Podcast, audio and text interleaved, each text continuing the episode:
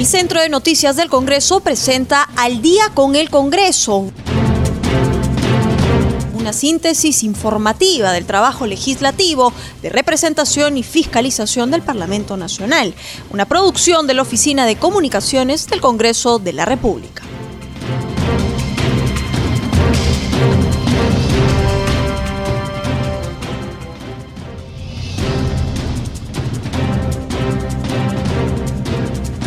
Buenas noches, bienvenidos al programa Al Día con el Congreso, una producción de CNC Radio del Congreso y transmitida por Radio Nacional. Los saluda Rómulo Vargas y estoy en compañía de Anaís Uceda para acompañarlos en esta hora informativa. Hola Anaís, ¿cómo estás? Y feliz cumpleaños. ¿Qué tal, Rómulo? Un saludo también a todos nuestros oyentes. Efectivamente, ya es hoy último día de la semana y tenemos igual hacer el resumen de las actividades de los congresistas en esta semana de representación. Y para que nos hable sobre estos temas, estamos en la línea telefónica con Josman Valverde. ¿Cómo estás, Josman? Buenas noches. Buenas noches, Anaís. Permíteme también saludarte por tu cumpleaños. Muy buenas noches a Rómulo. Y siempre extendiendo este saludo a todos los que nos escuchan a esta hora a través de Radio Nacional del Perú y siempre a través de NC Radio. Así es, estamos concluyendo hoy una semana muy intensa, cargada de actividades, no solamente en el Palacio Legislativo, que bueno, la, la agenda, claro está, ha sido menor a las de semanas anteriores en el Palacio Legislativo, porque todo ha girado en torno a la semana de representación. Los congresistas han concluido con éxito esta segunda semana de representación que se inició el lunes 21 y mediante la cual han podido cumplir actividades en las diferentes regiones del país. En esta visita de trabajo, los parlamentarios han tenido contacto directo con la ciudadanía y sus autoridades para conocer in situ la problemática que los eh, aqueja. Han podido recoger las demandas, inquietudes y próximamente van a poder canalizar toda esta información recibida a las autoridades respectivas para la atención correspondiente han sido los congresistas de las nueve bancadas que están representadas en el Congreso de la República, los que han visitado una a una las regiones de la costa, la sierra, la selva, para poder cumplir con sus actividades, incluida, claro está, la región Lima Provincias y la ciudad capital. Todas estas actividades han sido dadas a conocer a través de nuestras diferentes plataformas, radio, televisión, nuestras redes sociales, la página web, pero también lo propio han hecho los legisladores a través de sus propias redes sociales. Por ejemplo, podemos comentarles que entre las diferentes actividades que han habido, y esto para hacer un recuento así eh, rápido, y que eh, los amigos que nos escuchan en diferentes zonas del país de seguro han recibido también información propia de los medios locales. Eh, por ejemplo, en Ayacucho el congresista Percy Rivas el lunes visitó las instalaciones de la unidad ejecutora de la red de salud de Ayacucho, esto para reunirse con su director, el equipo de gestión y poder tratar sobre los procesos y actividades que se desarrollan en esta etapa de la pandemia. En el norte, en el Santa, en la región Ancash, la congresista Norma Alencastre visitó las zonas 217 y 308 hectáreas. Esto está ubicado en el distrito del Santa, para recoger las demandas de la población que hace mucho tiempo, advertía ella, no cuentan con agua potable ni titulación. El congresista Giovanni Acate llegó hasta Charhuanca, en la provincia de Aymaraes, en la región de Purímac, eh, para presenciar el lanzamiento precisamente de la planta de oxígeno móvil Aymaraes Respira. Entre otras actividades, les podemos contar que, por ejemplo, en Chanchamayo estuvo el congresista Robledo Butarra, eh, destacando el esfuerzo de las empresas privadas, la Iglesia Católica, la red de salud de esa zona, del ejército y las autoridades que han logrado construir precisamente una planta de oxígeno en Chanchamayo. En el Brain estuvo el congresista Percy Rivas también, eh, el congresista Alex Hidalgo, ambos han celebrado en la localidad de Cielo Punco que esta próximamente se convierta en un distrito gracias a la norma, recordemos, que fue aprobada en en la sesión eh, plenaria eh, reciente, así como también otras actividades que tenemos para conocer, que es por ejemplo la que se han desarrollado en Arequipa. El congresista José Luis Ancalle visitó las instalaciones del centro de aislamiento COVID-19 en Cerro Juli. Él hacía un llamado desde ahí a no bajar la guardia frente a esta amenaza del coronavirus. Pero en Tumbes ya en la región fronteriza norte estuvo el congresista Manuel Medino de Lama. Él escuchó las demandas de los ganaderos eh, y la población que están reclamando a las autoridades que se atiendan también los problemas de contaminación, este problema ya estructural que afecta a Tumbes eh, con la contaminación del río del mismo nombre a consecuencia de los relaves mineros que provienen precisamente del Ecuador. Él ha recogido esta problemática, la va a canalizar, dijo, a través de la Cancillería eh, y también del Ministerio del Ambiente a fin de que se atienda, se atienda cuanto antes esta problemática y no se afecte ni a la población ni a los cultivos de esa zona norte del país. También aquí en Lima, por ejemplo, les podemos contar que en Caraballo estuvo la congresista María Teresa Céspedes realizando visitas inopinadas al puesto de salud de Chocas y en el lugar ha verificado que existe la cantidad necesaria de equipos de protección para el personal de salud y pruebas COVID-19. Básicamente lo que giran las actividades parlamentarias en estos días de representación es precisamente en eso, en conocer cómo se van desarrollando eh, las acciones frente a la emergencia del COVID-19, qué se necesita, porque es importante que los congresistas conozcan esto a fin de que eleven su voz, intercedan por estos problemas ante las autoridades competentes y se escuche precisamente porque recordemos que una de sus funciones, muy aparte de legislar y fiscalizar, es representar y por eso es que se da esta semana, ya la segunda semana de representación en la cual han podido eh, visitar los diferentes sectores y que concluye hoy con éxito. Es la información que podemos compartir. Hay amplia ah, variedad de noticias respecto a ello, pero les recordamos a nuestros amigos que pueden visitar nuestras redes sociales, las redes sociales también de los congresistas propios de cada una de las regiones en las cuales nos escuchan esta hora para conocer específicamente qué actividades desarrollaron sus parlamentarios. Vamos a regresar con ustedes para que continuemos con el desarrollo de más noticias. Adelante.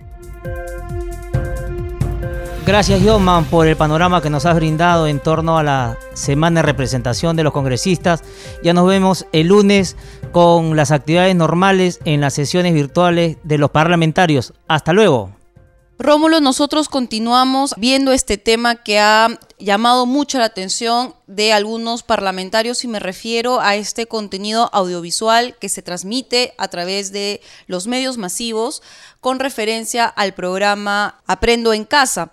Justamente en la línea telefónica estamos con el congresista Marcos Pichilingue. Él es congresista de Fuerza Popular y representante de la región Callao. Buenas noches, congresista. Usted acaba de enviar ya un documento a la Comisión de Educación la cual usted integra para que se empiece a investigar este caso para que nos pueda dar mayores detalles. Sí, muy buenas noches, Anaí y a Rómulo por la oportunidad y saludar a todos tus radioyentes a nivel nacional.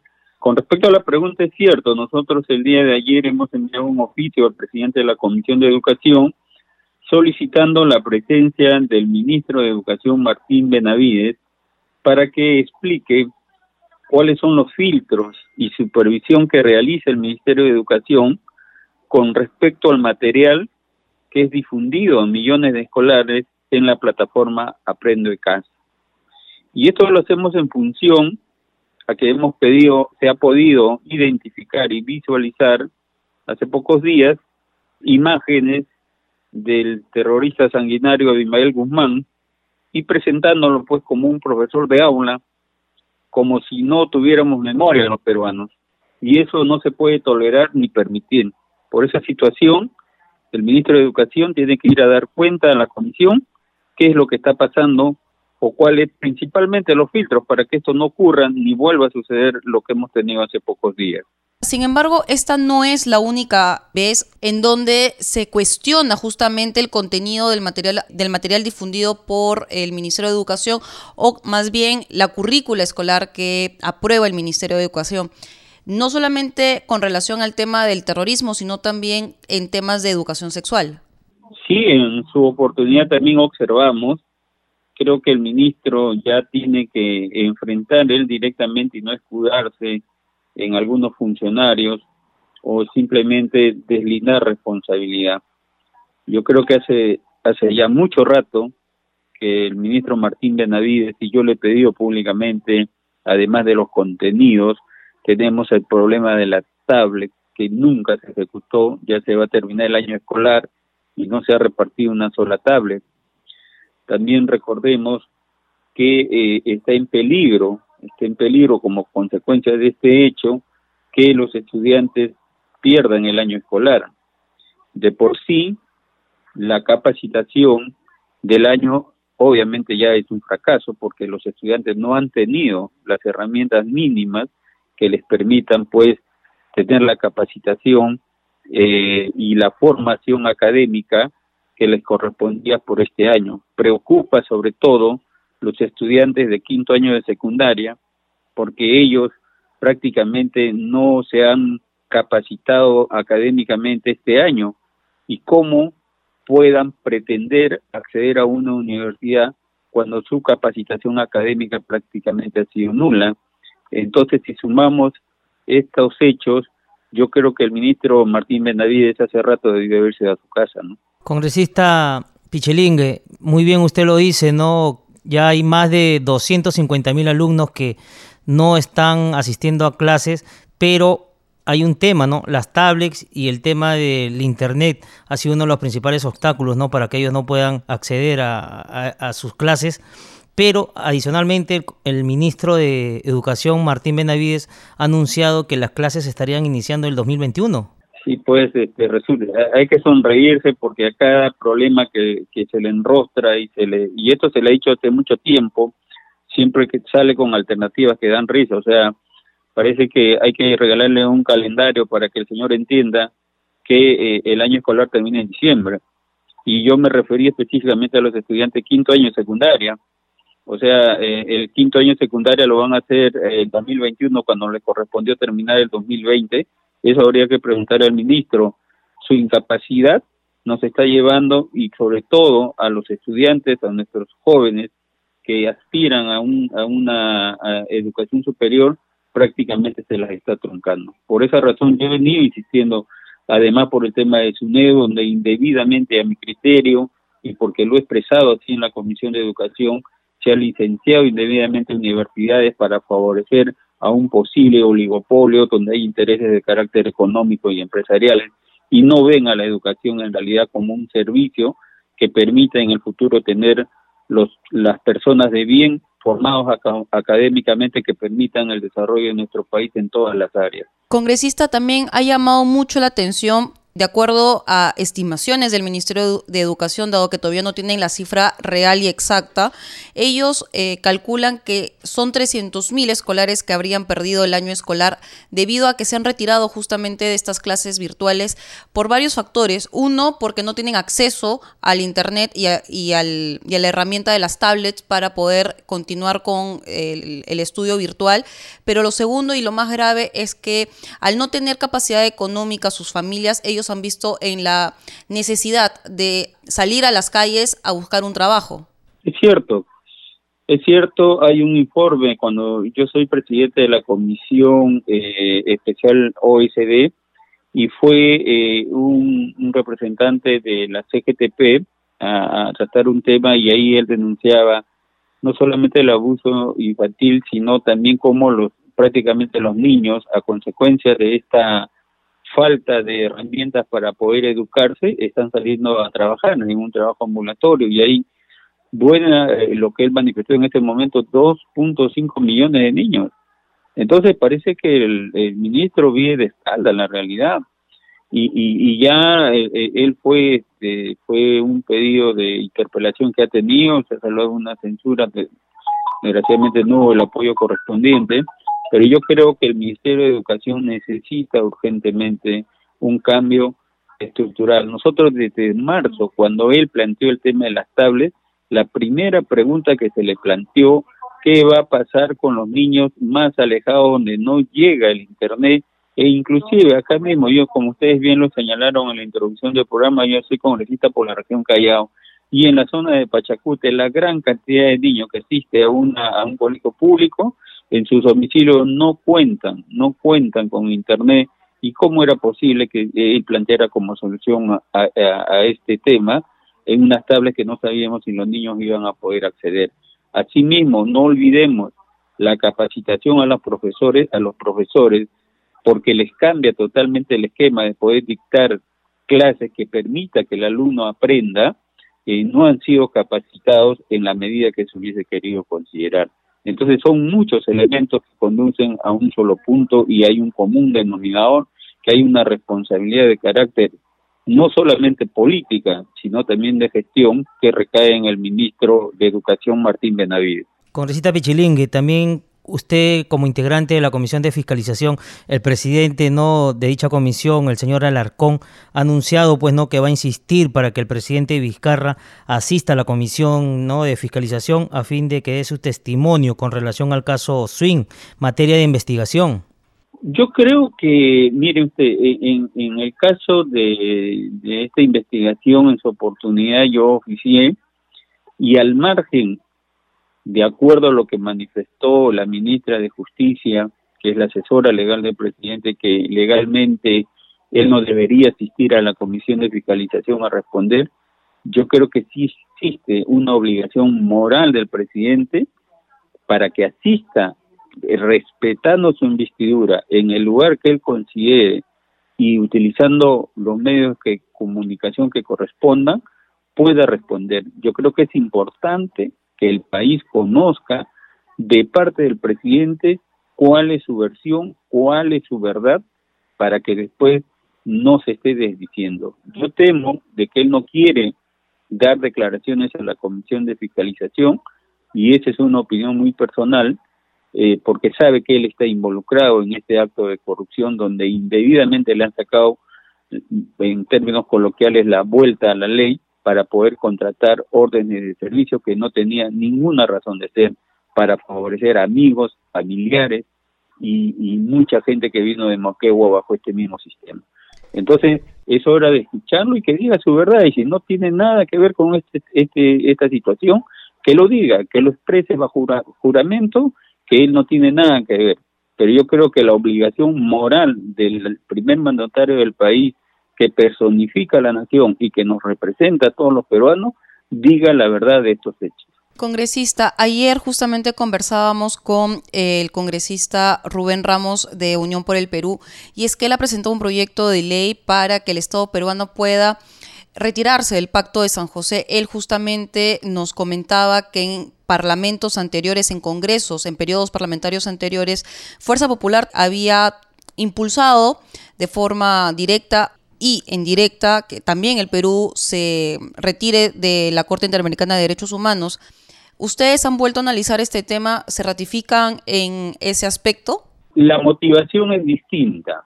Ellos quieren el retiro de nuestro país de la Corte de San José para poder este, plantear la pena de muerte por actos de corrupción. Eso no es el sentido de nuestro petitorio como partido político. Nosotros cuestionamos el retirarnos de la Corte de San José porque consideramos que era un aliado de los terroristas, porque todas las, quejas que venían del, de parte de los terroristas de esa Corte le daba la razón y el país ha pagado cientos de millones de indemnización a personas declaradas públicamente terroristas y que todavía su ideología y su mente no ha cambiado. Y por eso nosotros consideramos que deberíamos retirarnos de la Corte de San José en ese sentido, que es distinto a lo que están planteando en este momento con el objetivo de implantar la pena de muerte en la cual, si nosotros, particularmente mi persona, no estoy de acuerdo. Congresista Pichilingue, cambiándole de tema, ya estamos terminando la semana de representación. ¿Cuáles son las actividades que usted ha desarrollado en la región Callao? Gracias por la pregunta, la verdad diversas, nos queda corto la semana, quisiéramos contar con más días, a pesar de que lo que no son la semana de representación tratamos de hacer lo mismo, pero sí preocupado por una situación que nos ha llamado poderosamente la atención en el proyecto de ley del presupuesto 2021 para el país y específicamente para la región Callao y que yo he venido conversando con las diferentes autoridades para tener que hacer algo. Lo que sucede es lo siguiente, que el presupuesto eh, asignado para el 2021 se está reduciendo en casi 2.200 millones de soles, que recibiría menos la región Callao. Y eso preocupa y vamos a tener que hacer un trabajo de consulta en primer lugar con la ministra de Economía para que nos explique por qué razones se le está reduciendo el presupuesto a la región Callao. Asimismo, conversando con, diversos sectores, los transportistas, los pescadores, las asociaciones civiles. Es urgente la construcción de dos nuevos hospitales para el Callao, se han mantenido conversaciones y vamos a seguir haciendo gestiones. Entonces, esa es una situación que eh, esta semana de representación nos permite eh, poder canalizar o viabilizar o iniciar gestiones que permitan llegar a un objetivo en beneficio de mi región Callao, sin dejar de lado obviamente de atender a la prensa, que siempre es importante poder difundir las ideas y los proyectos que están encaminados a través de mi despacho y que esta semana que viene va a ser muy importante para mí porque tengo que fundamentar un proyecto de ley con respecto a la renovación de las autorizaciones para todas las empresas de transporte que prestan servicio de transporte urbano en Lima y Callao y asimismo hacer justicia con respecto a los pescadores jubilados que en una reunión previa que tuve con la ministra de Educación se quedó en levantar información de diferentes instituciones y poder de una vez por todas sincerar ese fondo de pensiones, que es un régimen especial, con el objetivo o de mejorar las pensiones de los pescadores jubilados, que hoy día son una vergüenza, Acuérdense que un canal nacional se difundió que hubo una viuda que cobraba tres soles mensuales y que es la viuda de un pescador, o de lo contrario, que del mismo fondo que ellos tienen se genera un bono extraordinario para que ellos puedan enfrentar este momento no solamente de crisis de salud, sino también de crisis e-, económica. Por tanto, por eso agradecía la pregunta que me permite resumirle de manera muy muy pequeñas las actividades que estamos realizando, pero en realidad que la semana nos queda corta para seguir tratando de poder levantar información, de llevar también información real y obviamente de que la población sienta que el Congreso le es útil en aquellos problemas que se tienen que solucionar y que muchas veces el gobierno central no lo hace. Congresista, quiero terminar esta entrevista haciéndole una última consulta. En esta semana un grupo de vecinos justamente de la provincia constitucional del Callao denunciaron que sus viviendas se encuentran eh, sufriendo daños producto de los trabajos de la línea 2 del Metro de Lima que uniría con el distrito de Ate. ¿Usted ha podido ver este problema que ha sido difundido en diversos medios de comunicación? Vi la noticia, vi la noticia, la verdad que no me he podido contactar, Siempre programo mi semana de representación, mañana me toca todo lo que es el sector Bellavista y Cercado Callao en la parte norte, y eso justamente ocurre, yo soy vecino de Bellavista, y esta línea 2 del metro está en la avenida Colonial que tiene que ver con el distrito. Eh, gracias por recordarme, era algo que tenía pendiente y mañana oh, estaré haciendo las coordinaciones del caso para conocer eh, eh, la información real que existe al respecto y tomar medidas, obviamente, si hubiera algo irregular, pero por lo que mostró la televisión, yo creo que ahí definitivamente amerita que haya eh, medidas que tomar para que no se vean perjudicadas las viviendas que colindan con esta línea ¿no? del metro. Así es, congresista, se necesitan medidas correctivas, no un proyecto que es de necesidad pública para nuestra capital, tiene que perjudicar a un grupo de vecinos y sobre todo su tranquilidad en sus hogares. Muy amable congresista por esta entrevista a CNS Radio y, Radio Nacional. No, a ustedes las gracias y siempre a disposición a Anaís y igualmente a Rómulo. Así que cuando ustedes consideren, ahí estaremos con ustedes. Muchas gracias. Anaís, ya volvemos con más en Al día con el Congreso.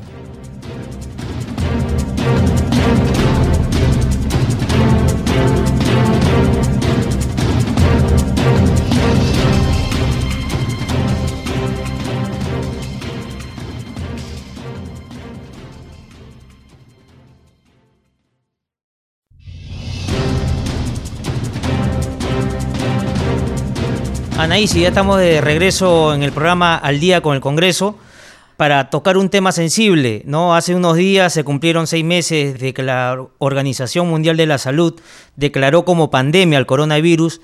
En ese laxo, América Latina y el Caribe se convirtió en la región más golpeada del mundo por el COVID-19, que desnudó los problemas estructurales ¿no? de los países y produjo una gran crisis sanitaria y económica. Estamos en comunicación con el doctor Jorge González Izquierdo, ex ministro de Trabajo, para ahondar en este tema, Anaís. ¿Cómo está, doctor González Izquierdo? Buenas noches. Muy buenas noches, Anaí. Muy buenas noches, Rómulo. Un placer volver a estar con ustedes para conversar. Doctor, la pandemia, ¿cómo ha afectado a la economía peruana? Bueno, la pandemia pues eh, del coronavirus provocó que la economía peruana entre a una recesión muy, muy profunda, Que probablemente nos lleve este año a registrar una tasa de crecimiento entre menos 12 y menos 14%. Entonces es una recesión muy profunda, pero que el concepto de recesión implica tres cosas. Primero, un derrumbe de la producción, como lo acabo de mencionar. Segundo, un desplome del empleo y sobre todo del empleo productivo adecuado. Según las últimas cifras del INEI, e en el trimestre abril, mayo, junio, a nivel nacional se perdieron 6.700.000 puestos de trabajo, casi 7 millones de puestos de trabajo. Y la, y la mayoría de esos puestos de trabajo perdidos eran trabajos formales, o sea, del sector formal, ¿no? Un porcentaje muy abultado. Y según un último reporte del INEI, en el trimestre mayo, eh, junio, julio, agosto, junio, julio, agosto, o sea, hasta el mes pasado nomás, solo en Lima, solo en Lima, se habían perdido en ese trimestre, junio, julio, agosto, un millón quinientos mil puestos de trabajo adecuados. Entonces esto grafica la, segunda dimensión del concepto de recesión, un desplome del empleo. Y al costadito está una tercera dimensión. ¿Cuál? La caída de los ingresos, sobre todo de los ingresos de los trabajadores, que ha sido también muy fuerte. Entonces, estas tres cosas juntas caída fuertísima de la producción, desplome del empleo y caída apreciable de los ingresos, ¿qué cosa produce para el ciudadano de a pie que nos está viendo y a veces él se pregunta, oye, ¿y a mí cómo me llega eso? Esas cosas son macroeconómicas, las hablan, las presentan con gráficos, ¿y a mí cómo me llega? Esas tres cosas que acabo de mencionar afectan negativamente el bienestar de una familia promedio peruana, de una familia de a pie, digamos. ¿Y cómo? Vía cuatro canales. El primer canal, y escúchenme bien, es un aumento de la pobreza monetaria va a haber este año. Yo estimo que por lo menos siete puntos porcentuales va a aumentar la pobreza monetaria en el Perú este año. A fines del año pasado, según el INEI, la pobreza monetaria era 20% de la población. Para mí, a diciembre de este año, por lo menos vamos a estar en 27%, es decir, más de 2 millones o 2 millones 200 mil o 2 millones 300 mil de peruanos que a diciembre del año pasado eran no pobres, a diciembre de este año ya los volvieron a poner como pobres segunda dimensión o segundo canal. La informalidad laboral va a aumentar también, pues obvio, ¿no? Según el INEI a fines del año pasado, la informalidad laboral era el 72% de la fuerza de trabajo peruana. Para mí, en diciembre de este año vamos a estar del 72 va a subir al 75, 76% de informalidad laboral. Y más informalidad laboral significa más precariedad, menores ingresos para mucha gente. Tercera dimensión. Escúchenme bien con esto que muy poca gente le da importancia. Se está agudizando la desigualdad en la sociedad peruana. La desigualdad en distribución del ingreso, de la riqueza y sobre todo de las oportunidades. ¿Por qué? Porque en ese desplome del empleo que les he graficado, los más golpeados, ¿sabes quiénes han sido? Los más vulnerables. ¿Quiénes? Los jóvenes entre 14 y 25 años. Segundo lugar, los que menos educación tienen, menos capacitación, menos entrenamiento. En tercer lugar, los que estaban sujetos a contratos, esos contratos que me hacen cada tres meses, cada seis meses, e, ellos. Y finalmente, los que antes de la pandemia ganaban sueldo mínimo o muy cerca al sueldo mínimo. Ellos han sido los más golpeados. En cambio, la gente de altos ingresos casi no ha, no ha desmejorado su posición. Por eso es que está aumentando la desigualdad en la sociedad peruana. Y finalmente, el cuarto efecto negativo de esta pandemia, con la crisis que ha provocado de recesión en la economía peruana, es un aumento de la violencia y de la delincuencia a nivel nacional. Así le llega al ciudadano de a pie esta recesión que ha sido causada por la pandemia del coronavirus. Doctor González Izquierdo, eh, buenas noches. Quisiera detenerme en el segundo punto que nos ha detallado y es la pérdida del empleo y sobre todo el empleo formal. De acuerdo al último informe de la OIT, ellos establecen que el Perú es el caso más dramático en la pérdida de empleos en Latinoamérica. Y justamente hablábamos de este caso con el congresista José Núñez. Él tiene una iniciativa legislativa, él cree y está convencido de que si se entrega eh, préstamos a tasas eh, muy bajas, a tasas este, que justamente puedan ser atractivas para el peruano de a pie para emprender un negocio. Estos podríamos salir de esta crisis eh, financiera. Él más bien propone que el Banco de la Nación pueda dar estos préstamos a los peruanos a tasas mucho más competitivas que los otros bancos comerciales. ¿Usted cree que esta iniciativa legislativa puede ser posible, factible en nuestro país? Mira, si eso implica subsidiar la tasa de interés a la fuerza, no, no me parece correcto. ¿Por qué?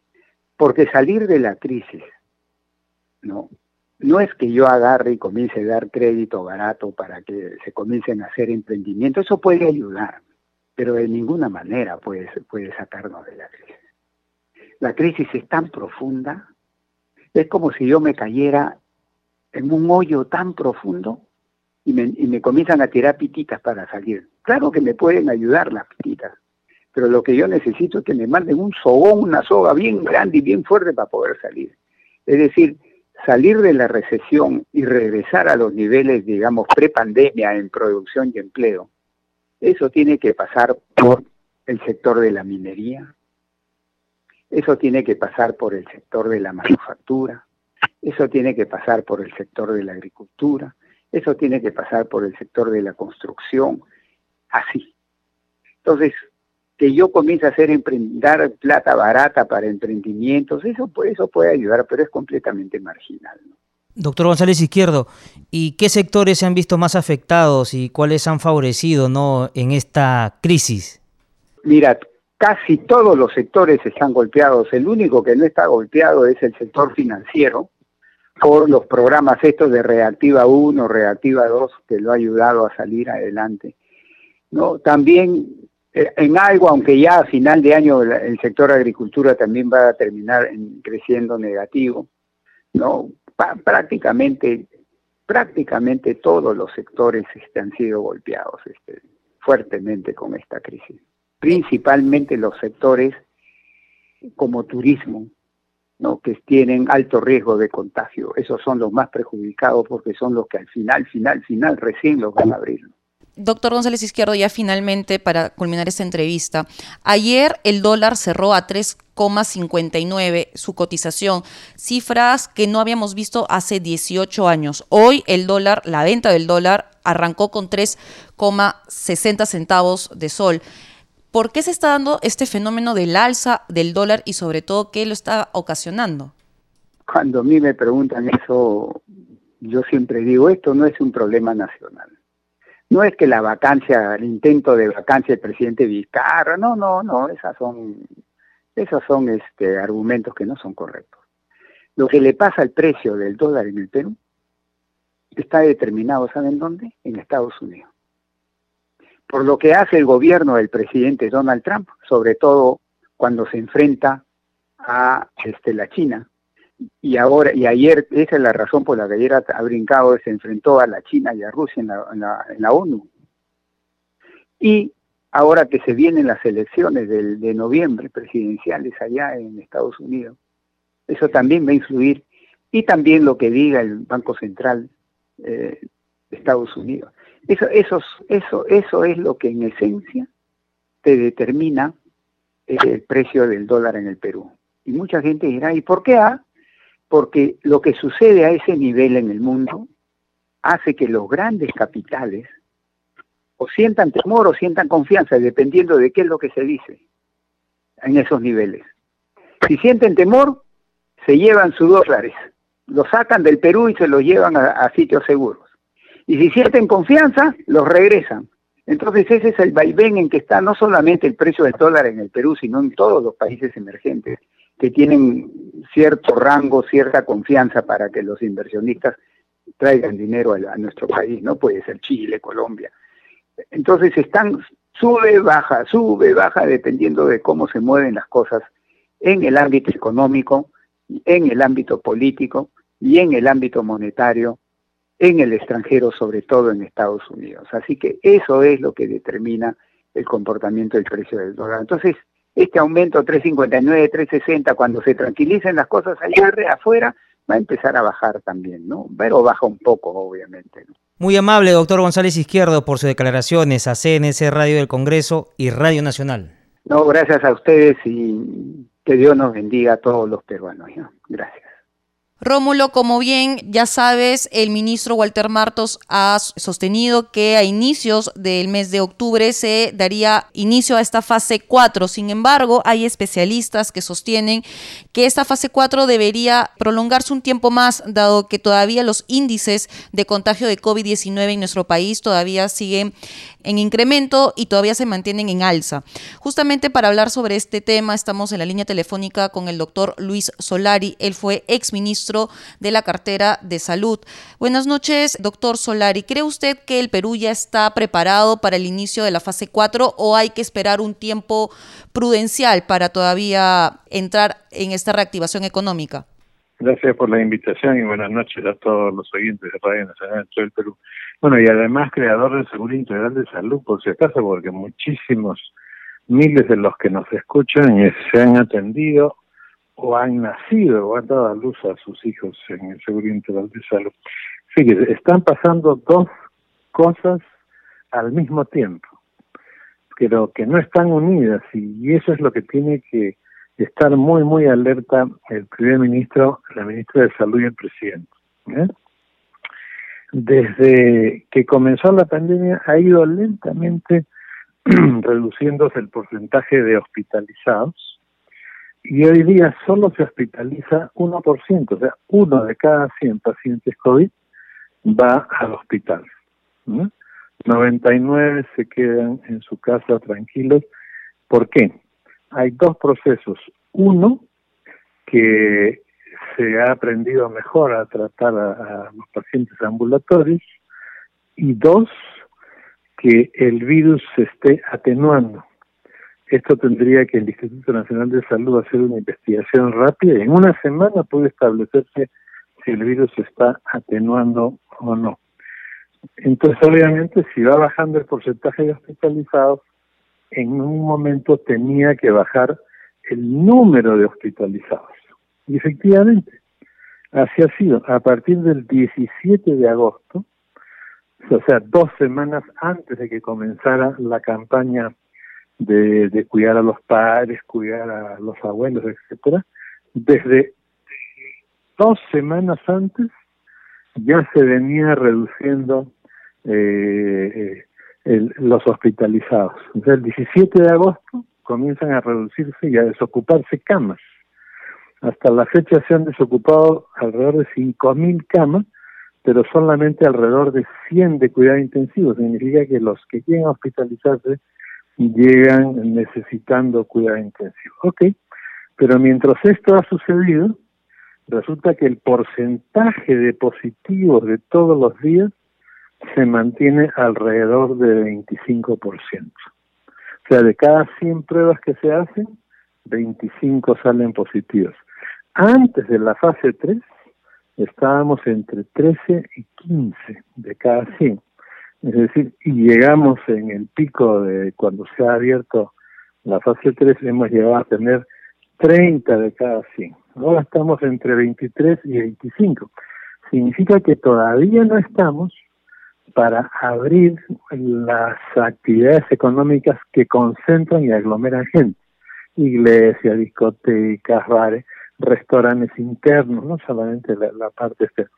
Entonces, significa que hay un proceso de un lado que está haciendo que llegue poca gente a la hospitalización, pero ese proceso no está vinculado a la caída del número de casos positivos, porque nos mantenemos hace rato con alrededor de 6.000. Claro, van a bajar los casos cuando se hacen menos pruebas, por eso es que es tan importante el porcentaje de positivos. Entonces, ¿qué significa esto? Que hay dos procesos simultáneos y que, bueno, ¿y cómo yo hago el, el eh, paro de la multiplicación de los casos en la calle? que, están en 23, 25%, el primer ministro tendría que levantar el teléfono, llamar a Colombia, a la gerenta de Google para eh, eh, Colombia, Ecuador y Perú, y decirle que el Perú quiere el software para el seguimiento a los contactos desconocidos. Nuestro problema es que nosotros no estamos haciendo ese seguimiento. Hacemos seguimiento a los contactos que están en la familia, ya con esto termino, a los contactos conocidos donde se toma su pan con huevo esperando el micro, donde compra su, su periódico, pero una vez que esa persona contagiada entra al metropolitano, al micro, al tren, ya nadie sabe a quién está contagiando. Este software para los teléfonos que tienen eh, Google Apple gratis, sin costo, con los ingenieros gratis, sirve precisamente para detectar a los a los contactos desconocidos. Solo Uruguay ha aceptado este servicio gratuito y por eso es que Uruguay le va también. La aprobación al gobierno por el manejo de la pandemia en Uruguay está por encima del 80%. 80%, simplemente porque han utilizado una herramienta tecnológica que eso es lo principal. Yo he tenido reuniones de trabajo con médicos taiwaneses a través de la maravilla esta del, de las telereuniones, y ellos dijeron que lo principal para frenar la pandemia es eso. ¿Y por qué cito a Taiwán? Porque es el país más eficaz junto con Tailandia para eh, haber controlado eh, la, pandemia. Entonces son dos procesos distintos y uno es casi espontáneo, la caída de los hospitalizados, pero el otro sigue. El, el, el, el porcentaje de positivos se mantiene estable y no tiene tendencia a caer drásticamente. Doctor Solari, buenas noches. El especialista César Campos, que es miembro del grupo Prospectiva que asesora al Poder Ejecutivo en el combate contra el coronavirus, él ha manifestado que esta segunda ola no la soportaría el Perú. ¿Cree usted que retrocedamos? Lo que pasa es que todavía no hemos terminado la primera ola que habríamos terminado la primera ola si es que nosotros estuviéramos en 5%, 2% de, de positivos.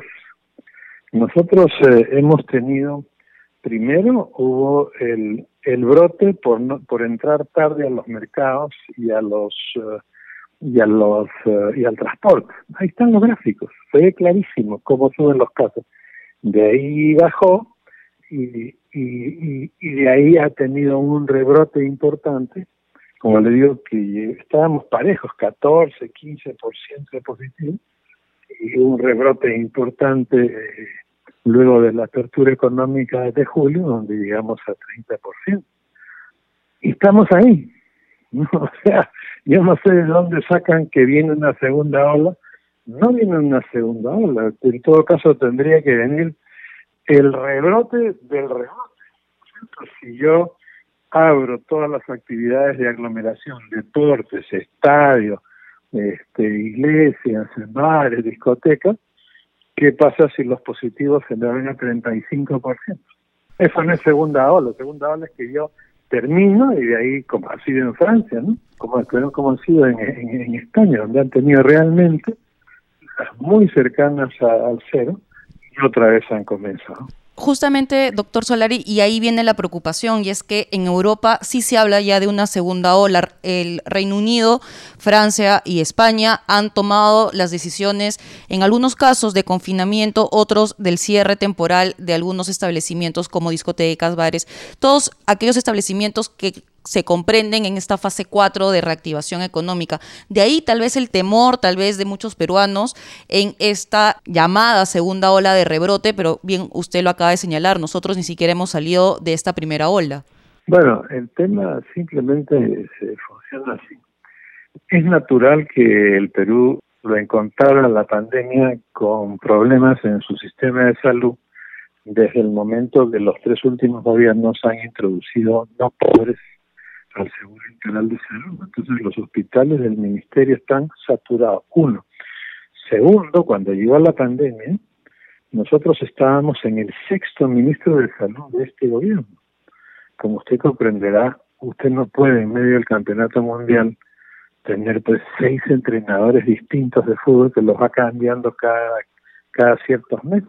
Entonces, teníamos un problema de conducción, un problema de estructura un problema de, procesos y un problema de capacidades. ¿Cuándo se demostró eso? Cuando fracasamos totalmente en el control de los contagiados a través del aeropuerto. Y eso que nosotros tenemos un aeropuerto internacional grande, imagínense Estados Unidos tiene más de 130.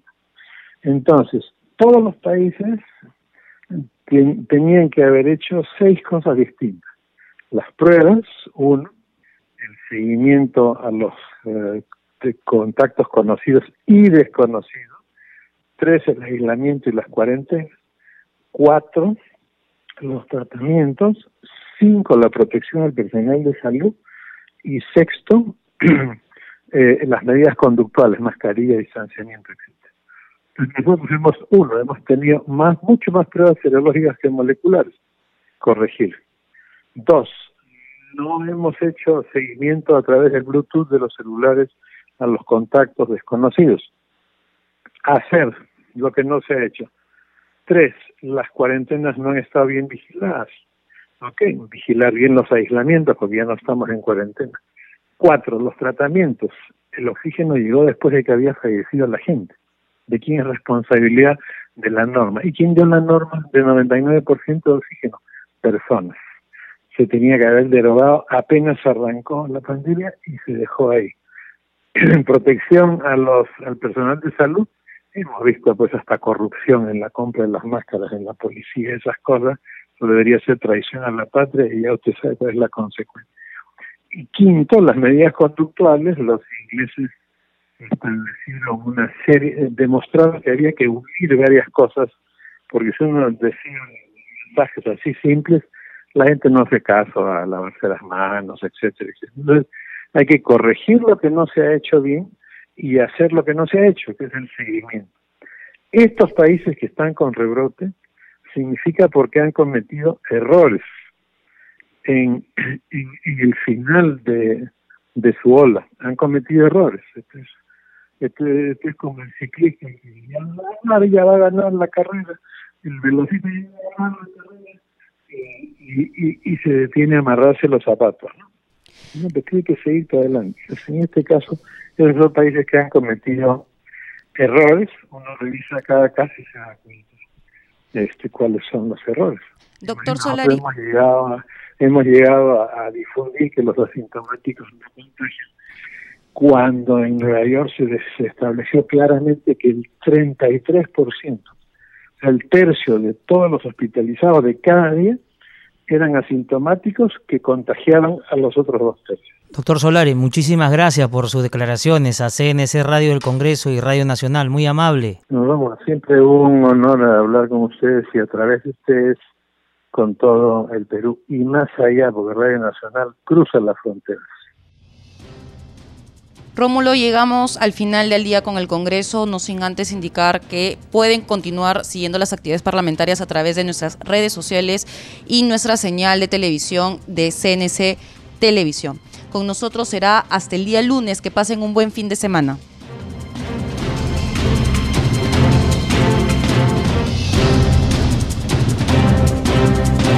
El Centro de Noticias de Congreso presentó al día con el Congreso una síntesis informativa del trabajo legislativo, de representación y fiscalización del Parlamento Nacional, una producción de la Oficina de Comunicaciones del Congreso de la República. Los invitamos a visitar nuestras redes sociales y sitio web www.congreso.gov.pe.